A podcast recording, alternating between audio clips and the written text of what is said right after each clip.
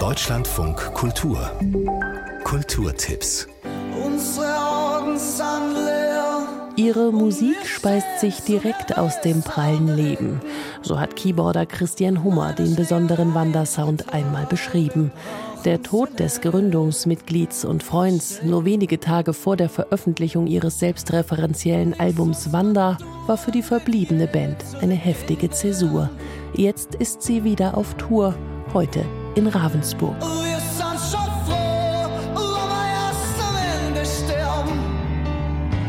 Weil wir sind eine Gang und wir halten zusammen. Wir sind Wander heute Abend in der Oberschwabenhalle in Ravensburg.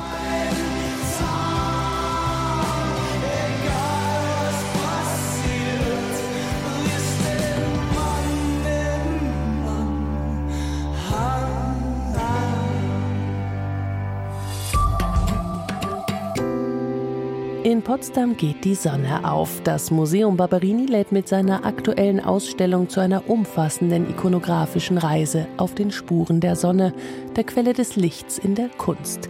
Zu sehen sind Gemälde, Skulpturen und Installationen von den mythischen Zeiten der Antike bis in die Gegenwart.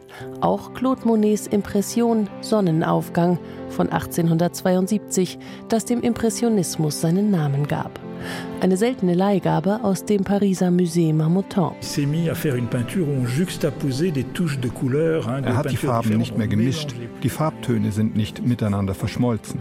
Dabei entstand eine Malerei, die zur damaligen Zeit schockiert hat. Heute hat man sich daran gewöhnt, aber damals wirkte diese Kunst gewalttätig und aggressiv. Sonne, die Quelle des Lichts in der Kunst. Noch bis zum 11. Juli im Museum Barberini in Potsdam.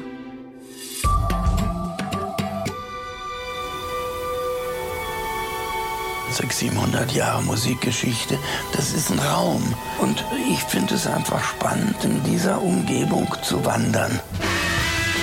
Irmin Schmidt lernte bei Karl-Heinz Stockhausen, dirigierte in Salzburg, Wien und Aachen und er gründete die legendäre Avantgarde-Formation Can.